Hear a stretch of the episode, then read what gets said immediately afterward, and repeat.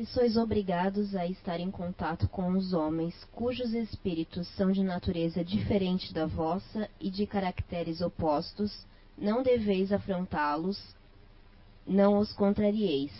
Sede alegres, felizes, mas com a alegria que provém da consciência limpa da felicidade de um herdeiro do céu que conta os dias que o aproximam de sua herança.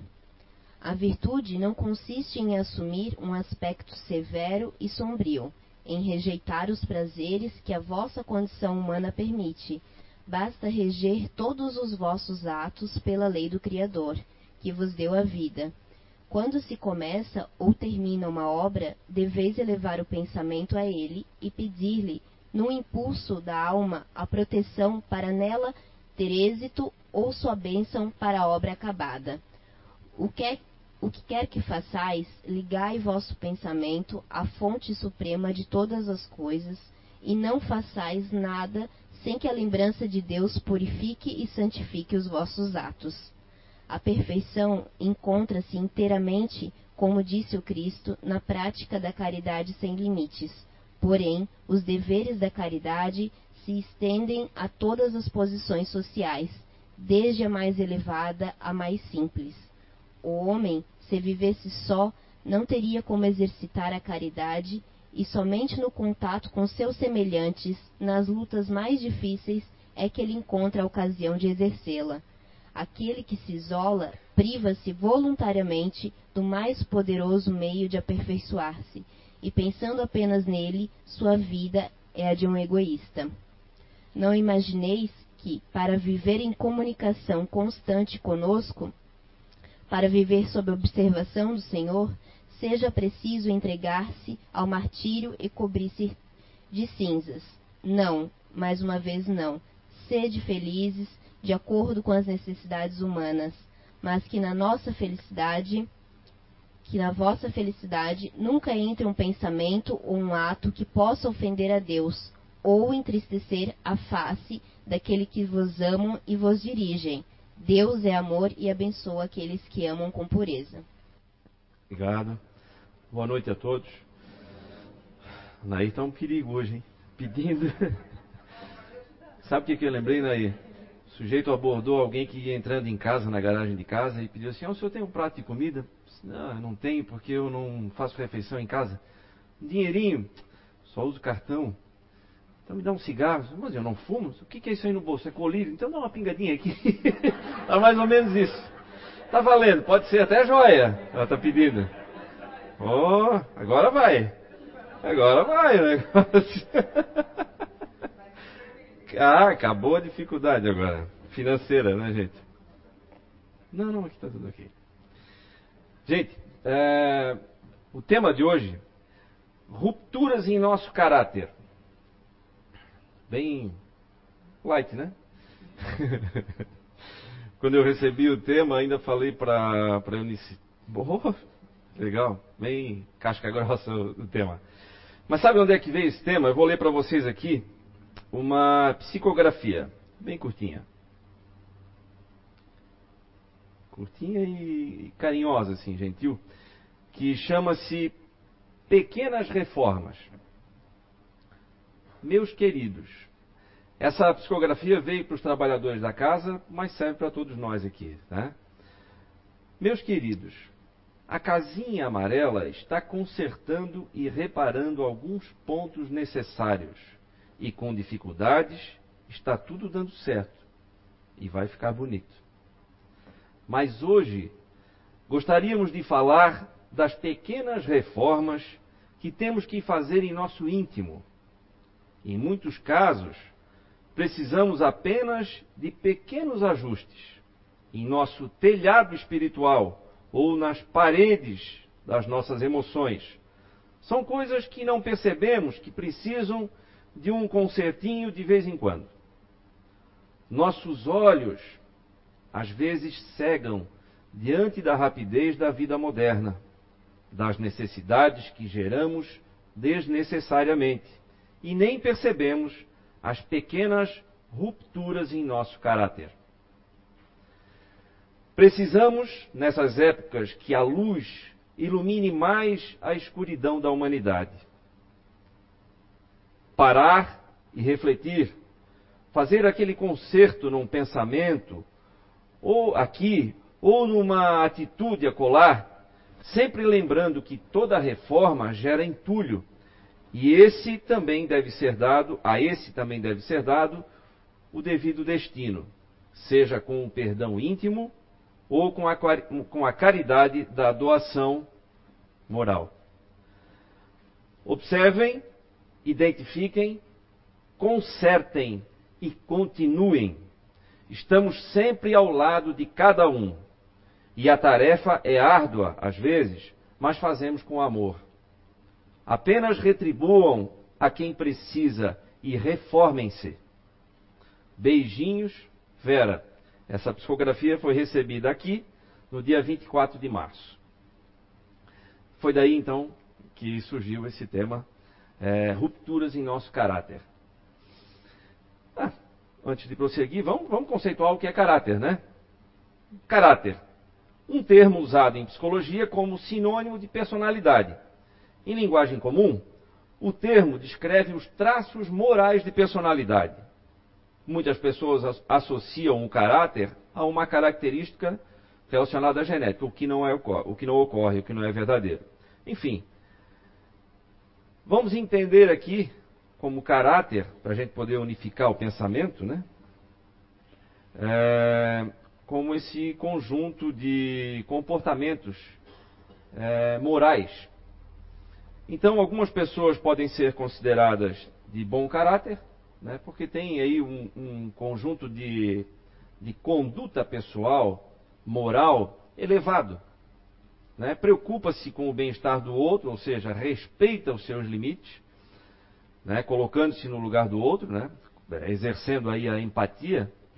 É, alguns são tidos como mau caráter, né, que são os exemplos de má conduta, né, conduta com o intuito sempre de, de ferir, de magoar, de, de enganar, enfim, esse é o mau caráter. E alguns são tidos como os sem caráter. Né? Sem caráter aquele que não tem nada. A gente pode dizer, eu sem noção. Né? Eu não sei para que, que eu estou aqui, não sei como é que faz. Até eu estava vendo uma. Era uma entrevista, não sei se eu posso dizer assim, era um depoimento de um cidadão pedindo ajuda para um líder espiritual e ele dizia o seguinte: Olha, me ajudem porque eu não tenho caráter. A minha esposa é extremamente angustiada, ansiosa, desorganizada, compra compulsivamente e eu me deixo levar pelo seu comportamento desordenado. Ou seja, eu não tenho caráter. O que, que eu faço? Então, esse seria aí o sem caráter, né? porque ele ainda não estabeleceu para si, como sendo é, o seu conjunto de, de, de, de conduta, de normas né, morais. E todos nós, segundo a lei do progresso e a lei de sociedade, que está no Evangelho segundo o Espiritismo e está no livro dos Espíritos, nós precisamos, é necessário para nós o convívio em sociedade. No livro dos Espíritos fala, inclusive no capítulo que, fala, que, que diz lei de sociedade, tem uma pergunta que diz o seguinte: a vida social está na natureza? É a pergunta 766. Certamente, Deus fez o homem para viver em sociedade. Deus não deu inutilmente ao homem a palavra e todas as outras faculdades necessárias à vida de relação. Mais adiante ele diz o seguinte: nenhum homem tem as faculdades completas. Pela união social, eles, eles se completam uns pelos outros para assegurar seu bem-estar e progredir. Por isso, tendo necessidade uns dos outros, são feitos para viver em sociedade e não isolados. Ora, se nós formos feitos para viver em sociedade, e o nosso caráter é o que determina esse conjunto, esse conjunto de normas morais, de condutas morais, que vão dizer se o nosso relacionamento vai ser bom ou ruim, vai ser melhor ou pior com as pessoas, ou seja, conforme o meu caráter é elevado, melhor, tanto melhor é a minha relação com as pessoas. Certo? Quando eu me preocupo com as pessoas, quando eu respeito os meus limites, quando eu respeito os direitos do outro, quando eu me preocupo em fazer melhor para atender ao outro, tanto melhor fica o meu relacionamento com as pessoas. Certo? Portanto, quanto melhor o meu caráter, quanto mais elevado ele é, melhor a minha relação. Quanto melhor a minha relação em sociedade, maior o meu progresso. É o que diz aqui, né? A nossa relação serve exatamente para que a gente possa progredir em todos os aspectos. A vida de isolamento, pelo contrário, vai nos tornando egoístas, vai nos, vai nos deixando dentro de uma redoma, largados à própria sorte. Né? Nós vamos nos isolando, nós vamos nos embrutecendo. Eu não me refiro aqui a por exemplo, alguns grupos naturais de inteligência, algumas personalidades que preferem o isolamento, mas não quer dizer que estando em isolamento, por exemplo, nas suas casas ou nos seus escritórios, que vivam isolados da sociedade. Não, estão lá trabalhando por ela, inclusive, em contato com ela, porém de um jeito mais isolado. Não é disso. A gente fala aqui exatamente daqueles que escolhem se isolar completamente e aí com isso acabam tendo uma vida inútil nesse sentido. Ah, mas então quem viveu é, uma vida muito atribulada numa cidade grande e resolveu ir morar num sítio? Não, isso foi uma escolha, mas não vai viver sem ter contato com ninguém. Escolheu um outro ritmo, acrescentou outros valores, né? ou adquiriu outros valores para a sua vida, mas não quer dizer que seja um isolamento total e completo.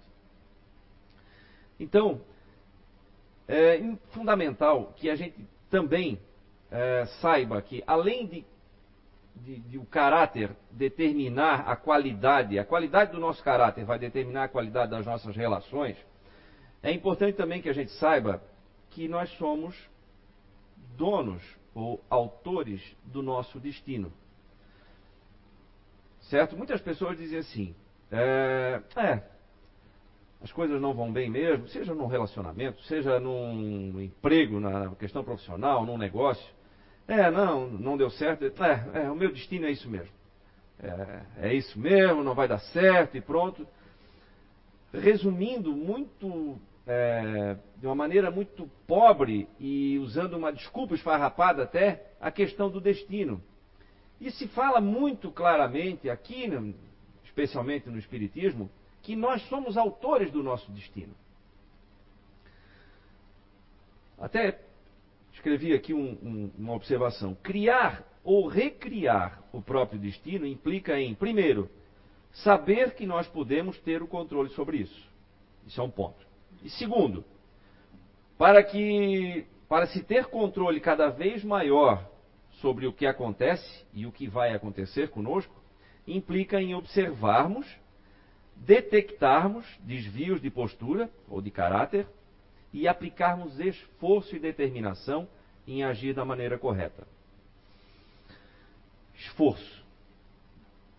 Uma certa feita, eu lembro que a gente já comentou aqui também, um, também um líder espiritual, não sei se era padre ou o que, que era, foi perguntado assim: Bom, para que a minha vida ande de uma maneira correta, ou que ande bem, ou que eu tenha sucesso, é, o que, que conta mais? Sorte, destino, Deus ou esforço? E a resposta foi a seguinte: Você tem controle sobre a sorte? Não. Sobre o destino? Não sobre. Falando aqui o destino do senso comum, né? Não disso que a gente está falando aqui agora. Não, se tem que acontecer, vai acontecer. Ok. Tem controle sobre Deus? Obviamente não. Né? Tem controle sobre o esforço? Tem. E é a única coisa. Ora, se eu só tenho controle sobre o meu próprio esforço, é aí que eu devo concentrar 100% das minhas forças, porém, com coordenação, com inteligência, com direção, com perseverança, com disciplina. Não é esforço de qualquer jeito. Não é eu chegar em casa esbaforido, exausto, de cansado, Dizendo assim, ah, hoje eu me esforcei, mas fez o quê? É, fez a mesma coisa que fez ontem, mas de um jeito que poderia ter sido melhor. O esforço, ele é necessário e fundamental para que a gente consiga obter bons resultados. Na natureza, a natureza por si só, tirando o ser humano, a natureza por si só exige sempre o melhor.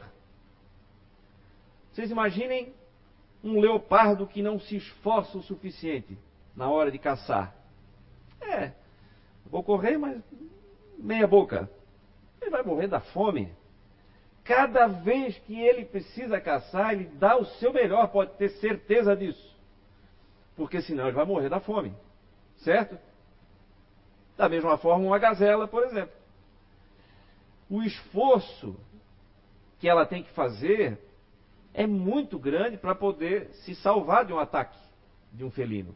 E vai dar o seu melhor, pode ter certeza disso. Questão de vida ou morte. Né? A natureza faz isso. Faz isso nas plantas. Ou vocês já viram, por exemplo, uma flor abrir só a metade? Porque a outra metade, hoje não está um dia muito. Né? Não tem meia boca na natureza. Não tem meia vontade, não tem meio esforço. Porque a natureza é assim, a natureza foi feita para dar o seu melhor. Ora, por que, que a gente não dá o nosso melhor de vez em quando? O que, que acontece? São essas pequenas rupturas no nosso caráter, que muitas vezes são provocadas pela correria que a gente mesmo criou. Como diz a nossa irmã Vera ali, necessidades desnecessárias, né? Nós criamos vontades, nós criamos necessidades que não eram importantes para nós e que nos botam numa correria tão grande que fazem com que, em algum ponto, o nosso caráter possa se romper. Mas aí eu tenho uma boa notícia. Se rompeu o caráter em algum ponto, significa que tinha caráter, né? Certo? Um sem caráter não tem caráter para romper, certo? Se rompeu, é porque alguma coisa, em algum ponto, ali ele não estava muito sólido. E aí eu tenho outra boa notícia. Quando algum tecido se rompe, o que, que acontece com ele? No nosso corpo. Rompeu, cicatriza. Certo? Assim também vai acontecer com o tecido do nosso caráter. Ele vai cicatrizar. Nós vamos consertar, nós vamos fazer esse reparo. E o detalhe, e aí que está a boa notícia, quando cicatriza, naquele ponto ele não volta a romper. Dificilmente vai romper. Por quê? Porque ficou mais forte ali. Não é assim que acontece com uma cicatriz, com um calho ósseo, por exemplo? Aquele osso não vai quebrar no mesmo ponto. Assim vai acontecer conosco. Então, romper o nosso caráter em algum ponto não é o fim do mundo e não deve servir, não deve ser motivo de desânimo. Pelo contrário, Opa, se rompeu é porque tinha, né? Primeiro, né? Vamos olhar o lado positivo das coisas, né, Elaine? Se rompeu é porque tinha. E aí dá para consertar. E é isso que a nossa irmã Vera, com todo o carinho do mundo, né? Ela pede para a gente, consertem aqui e ali. E a exemplo do que acontece com um imóvel quando está fechado.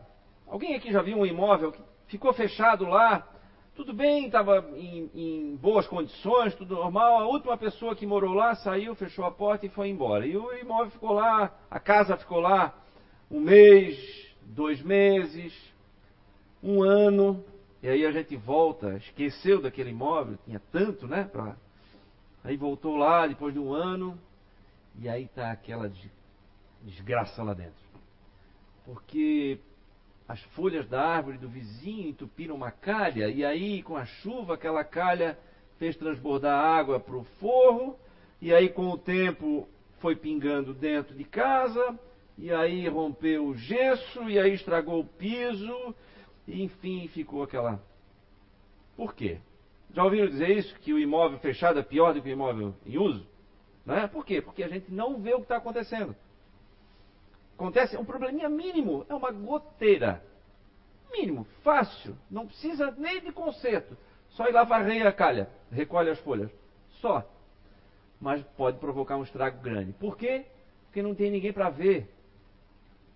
Não tem ninguém para sentir isso. E é assim que acontece conosco quando a gente se isola. O isolamento nos impede de enxergar essas rupturas no caráter. Por quê? Porque a gente não percebe quando está errando. Não, se eu estou sozinho, eu não preciso. Eu não, eu não consigo ver o erro. Eu não consigo me enxergar. Eu não consigo nem sequer exercitar esse, esse, essa relação. Porque eu estou sozinho, estou isolado.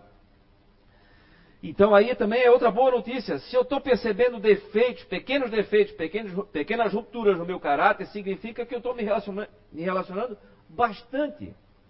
E quanto mais eu me relaciono com as pessoas, mais eu progrido e mais eu posso fazer progredir também. Então eu não posso ficar paralisado pelo medo de errar e me relacionar menos com as pessoas. Ah, eu montei um negócio uma vez que não deu certo, então agora acho melhor não tentar mais. Deixa assim, né? Eu fui lá pedir um emprego, disseram que não. É, então é melhor não. E aí? Esses dias meu, meu filho pequeno, a gente costuma ensinar, filho, sempre quando vai dizer não, acompanha de uma palavrinha mágica. Não, obrigado. Tá bom? E quando disser sim, diz assim, ó, sim, por favor. Tá bom? Tá bom. um belo dia, preparando o lanchinho dele, levei duas, não sei se eram duas frutas e tal. Disse assim, filho, oferece para algum amigo teu hoje o lanchinho na escola? Tá bom. Quando ele voltou à noite, a gente se encontrou. E aí, e aí, filho, como é que foi? Oferecesse o lanchinho para algum amigo? Ofereci para o, sei lá, Gustavo. E aí o que ele falou? Não. ficou chocado com aquilo, porque não teve o não obrigado. Não, foi isso que ele falou, pai. Ah, filho, mas tá, aqui na hora ele não estava entendendo direito. Mas é engraçado, né? Como, como dá para a gente é, ajudar. A natureza é perfeita, né? Quando a gente é criança, a gente recebe, pelo esquecimento da nossa, da nossa vida passada, uma nova chance de recomeçar a partir de novos exemplos, de novas condutas, né? Então é interessante, né? Esse período. Como é perfeito, né? A obra divina.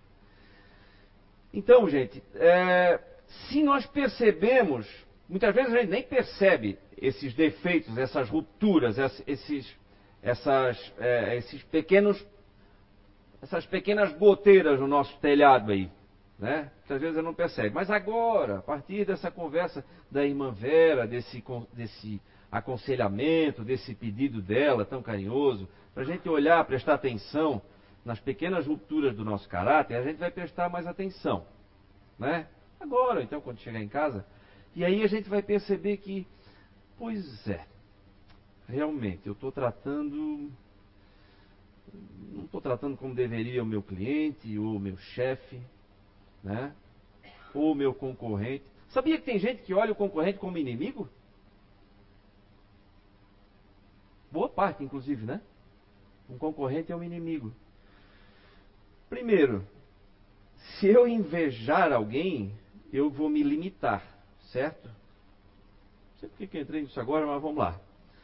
Se eu invejar alguém, por exemplo, um concorrente que está muito distante, ou está muito à frente, ou está fazendo alguma coisa que eu realmente admiro, e eu começo a invejar a posição dele, eu me limito a fazer apenas o que ele vai fazer. Ou seja, se ele é um troglodita que tem um pouco mais de dinheiro, se eu fizer melhor, eu vou ser um troglodita com um pouquinho mais de dinheiro que ele. Só.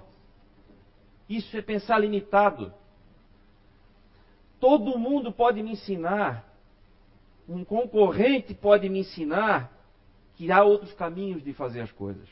Ou esse que está na minha frente. Mas um concorrente que está logo imediatamente atrás de mim também pode me mostrar que eu também posso dar bons exemplos.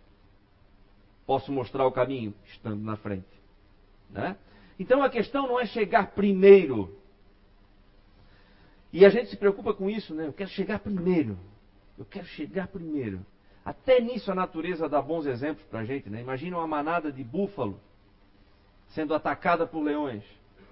O búfalo, ele não se limita a correr mais do que o outro. Ele corre e depois se vira e vai salvar aquele que foi atacado. Todo mundo já viu, deve ter visto essas cenas aí, né? Tem sempre. Até nisso a natureza nos dá o exemplo. Fazer mais esforço. Natureza, a natureza não se contenta com meia boca. Na natureza, tudo tem que dar o seu melhor. Tudo. E por que que nós, fazendo parte dessa natureza maravilhosa e ainda dotados de inteligência, de emoções, de sentimentos, muitas vezes a gente fica parado, fica estacionado, com medo, mágoa. É, mas você falou mal de mim. Injúria. Eu aprendi o que é o crime. Cadê a Júlia?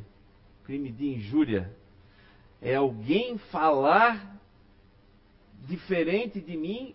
Não, é alguém falar sobre falar mal de mim apenas por ser diferente da opinião que eu tenho de mim mesmo, é isso? E isso é crime.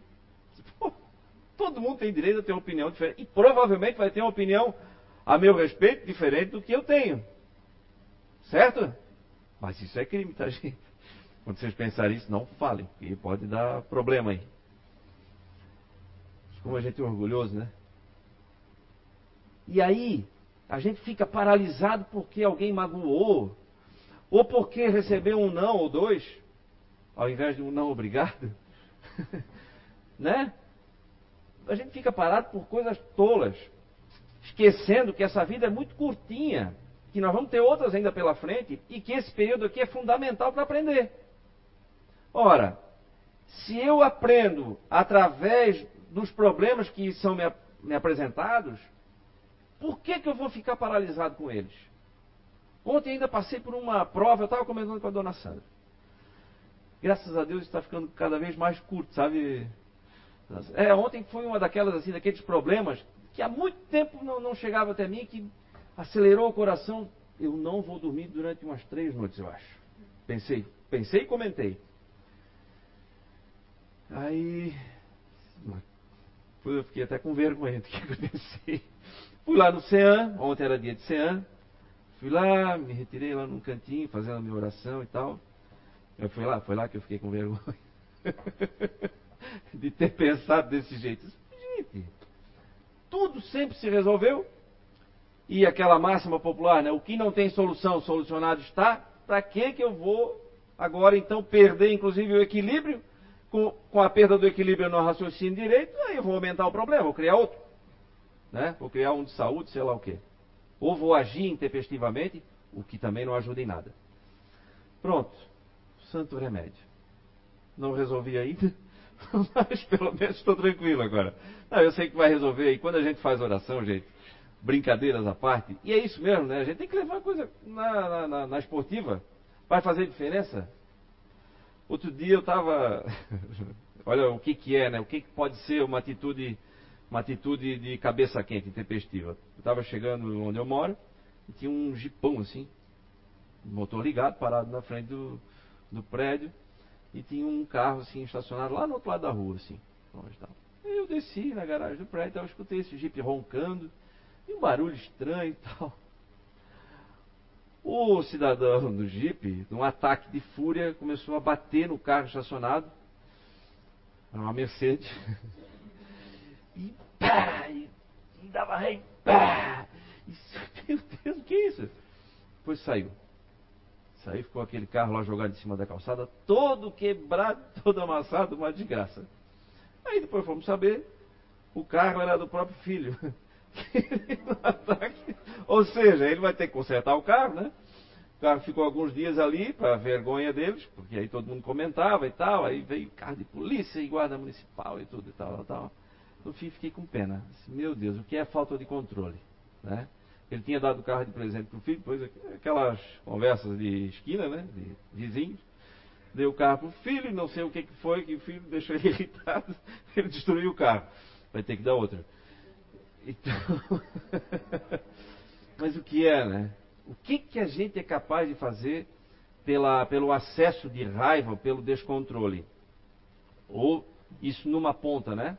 Ou então pela falta de atitude na outra, né? Pela apatia, porque alguma coisa não saiu como a gente tinha planejado. Mas aí eu pergunto a vocês: Em que percentual as coisas acontecem conforme vocês planejaram na vida de vocês?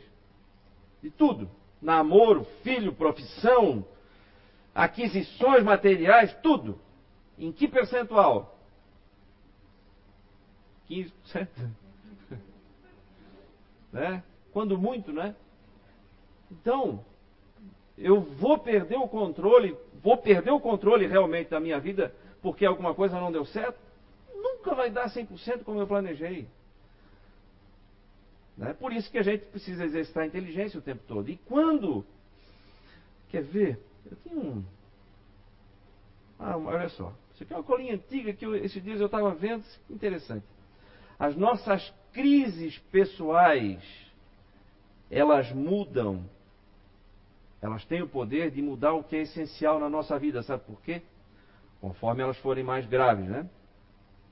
Elas ativam a nossa inteligência, elas fazem com que a gente use todas as nossas habilidades, ativa a nossa persistência, paciência e resiliência, ou seja, a nossa capacidade de recomeçar. Crises pessoais Ora, se eu estou passando por uma crise, sei que não é o caso aqui, mas se alguém por acaso estiver passando por alguma, alguma crise pessoal, e essa crise provocar alguma ruptura de caráter, não dá para se desesperar, não é para se desesperar, gente. Isso vai passar, vai cicatrizar, e ali não vai romper novamente. Tá? Isso não sou eu que estou dizendo, a espiritualidade está aí o tempo todo nos aconselhando e dizendo, inclusive, o seguinte: vocês não estão sozinhos. Lembra do que a irmã Vera falou? Estamos aqui do lado, a tarefa é árdua, mas fazemos com amor. E aí retribuam esse amor. Como? Ajudando a quem precisa, moralmente falando. E aí, gente, eu vou encerrar uma outra psicografia, exatamente, justamente da mentora da casa, a irmã Lúcia. E olha o que, que ela diz: Tua vida para sempre. Em uma só existência, não podes querer alcançar tudo, mas também não podes adiar os mais importantes ajustes, em que te fará progredir em teu processo evolutivo. Sim, meus queridos, muito respeitosamente vos alerto para não passar despercebido os compromissos assumidos na pátria espiritual e no planejamento reencarnatório. Sim, o sabemos o quão difícil se parece quando se está encarnado. Parece que não se vai conseguir, mas com fé, esperança e esforço, vão se vencendo a cada dia aproveitando as pequenas e grandes oportunidades de servir, iniciando no lar e com os familiares que permitem ou não, e seguindo juntamente com aqueles que encontramos no caminho. A vida é para sempre, mas cada passo e cada ato são medidos. Portanto, queridos do coração, atenção para o tempo desperdiçado